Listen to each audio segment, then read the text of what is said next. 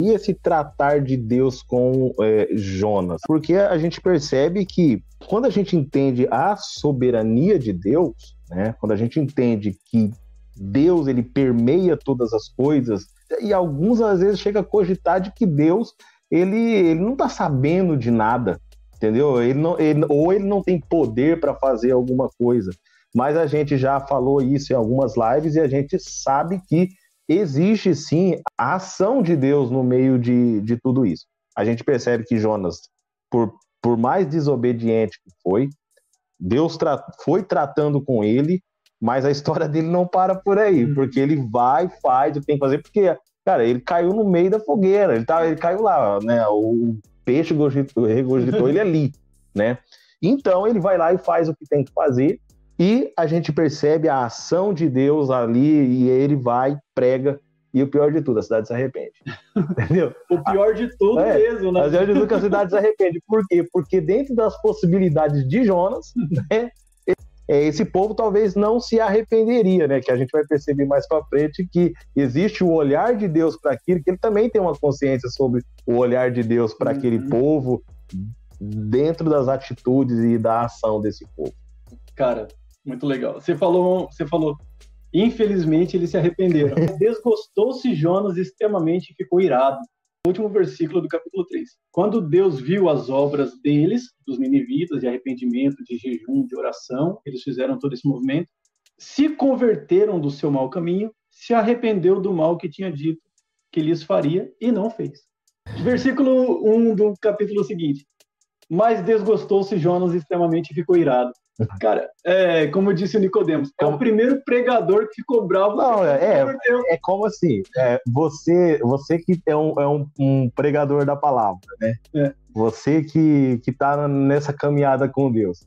Tudo que você quer pregar e o desejo né, do, do coração né, de nós, é, de pregadores, de pessoas que ensinam a palavra, é que as pessoas realmente cheguem ao entendimento da palavra, sejam alcançadas pela palavra. Se, é exatamente, se converta do seu, dos seus maus caminhos. E a gente vai perceber que isso é exatamente ao contrário de Jonas, porque é um cara que desde o começo ele luta para não fazer essa vontade de Deus, e quando acontece, ele também ira. É tipo assim, é estranho, é. né? Dentro da, do, do entendimento assim humano, né? Cristão. Como que a gente pode entender isso? Foi mais ou menos o que Jonas fez. Ele ficou bravo, cara, porque o, povo se converteu. Tava falando brincando. Mostra um pouco para nós o coração de Jonas. Jonas não estava na sintonia de Deus. Ele conhecia Deus, temia Deus, mas a gente é, bota em xeque esse momento da vida de Jonas. A gente não pode fazer um juízo de valor, de salvação sobre Jonas, mas nesse momento da vida de Jonas, ele estava fora da vontade do Senhor. Tanto que quando o Senhor se alegrou, e se arrependeu do mal hum. que, que, ia fazer. Deus se alegra e Jonas fica bravo. É, um, é, é complicado é, entender a mente de Jonas. Olha só, Jonas falou aqui, ó, tira a minha vida, porque é melhor a morte do que viver. O desespero, a raiva, a ira, a contrariedade de Jonas era tão grande, a frustração de Jonas, porque brabo, nervoso, contrariado, né? Emburrou. Fez biquinho. Fez biquinho. Jonas empurrou. Isso é terrível. Isso é terrível. Deus chega para ele e fala assim: Jonas, é razoável essa sua ira? Isso que você está fazendo tem, tem nexo? Você tem, tem razão de ser essa sua ira? Né? Você pensou direito? É o que eu estava falando. Você pensou direito? Aí é, Jonas de, deseja a morte. Por quê? Porque ele já está todo frustrado, todo bravo, todo contrariado, todo emburrado.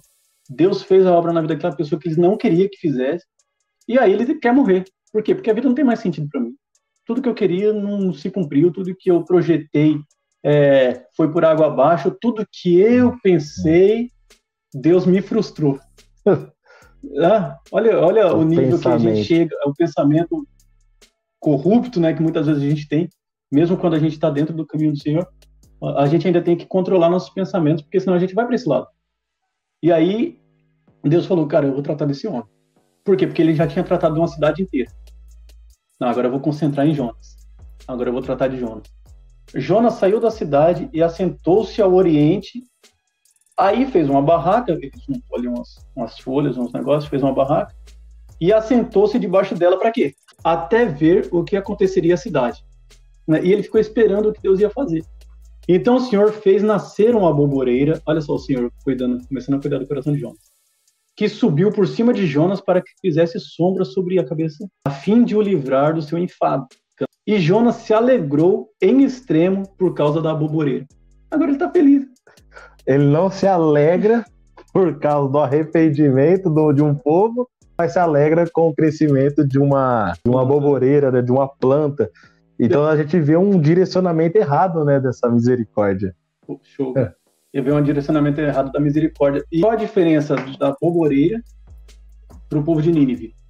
Para Jonas. É que a boboreira me serve. E o povo de Nínive não me serve. Então é um pensamento egoísta também. Sim. Né? Enquanto aquele povo lá não me servia, e para mim se eles morressem ia ser um favor, essa boboreira aqui está me servindo, então eu me alegrei com ela. Né? E aí a parte da misericórdia que você falou vem em seguinte, ó. Deus, porém, enviou um bicho no dia seguinte a subir da alva, o qual feriu a boboreira e ela secou-se. Aparecendo o sol, Deus mandou um vento calmoso, não é calmo, é calmoso, oriental, e o sol feriu a cabeça de Jonas, de sorte que ele desfalecia, pelo que com toda a sua alma desejou morrer de novo. Disse: Melhor me é morrer do que viver. Então Deus perguntou de novo para ele: É razoável querer morrer por causa da boboreira? Aí Deus, de novo, a parte da criação. Deus moveu o verme para comer a boboreira. Deus moveu o vento, que vendo aquele vento quente, trazendo terra, poeira batendo na sua cara, todo machucado mas feriu. Falta que feriu. E ele ficou irado de novo. Aí Deus está trabalhando a misericórdia de Jonas. Ele está falando assim: você está direcionando a misericórdia de Jonas. Você está tendo compaixão de uma árvore que você não fez nascer. Qual autoridade, qual sentimento, qual poder, qual envolvimento que você tem sobre essa árvore? Qual relacionamento que você tem com essa árvore? Nenhum. Eu tenho relacionamento com essa árvore porque eu criei, eu, eu fiz ela crescer, eu cuidei. E aí ele vai falar do povo de Nínive. Então, ele direcionou e fez a misericórdia de Jonas desaparecer, porque você está tendo misericórdia da coisa errada, no tempo errado, no momento errado, e você não está tendo misericórdia de pessoas perdidas que iam para o inferno. Então, entende como um coração magoado, ele faz com que você direcione sua misericórdia para o lugar errado? Ou melhor, você não direciona sua misericórdia para o lugar certo, então tem esse movimento de quem está salvo buscando quem não está, para atingir os objetivos de Deus. E Deus tem misericórdia desse povo. E isso que eu falei, tanto que esse livro trabalha, é, termina com uma pergunta. Porque faça para você mesmo a pergunta que Deus fez para Jonas. Não hei eu de ter compaixão dessa grande cidade? A, pergunta, a resposta é óbvia, né? Sim. Né? E aí, meu comportamento diante desse sim? Isso me chama à missão. Isso me chama ao evangelismo. Entendeu? Isso me chama, cara, a pregar o evangelho a toda criatura.